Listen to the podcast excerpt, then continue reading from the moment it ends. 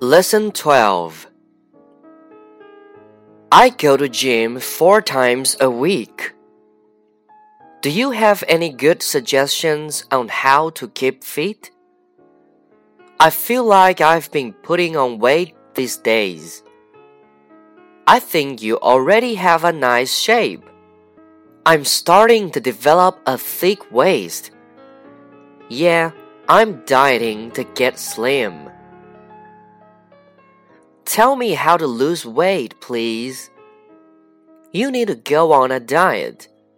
I'm cutting down on sweet food and junk food. I eat less rich food. I just drink sugar free beverage.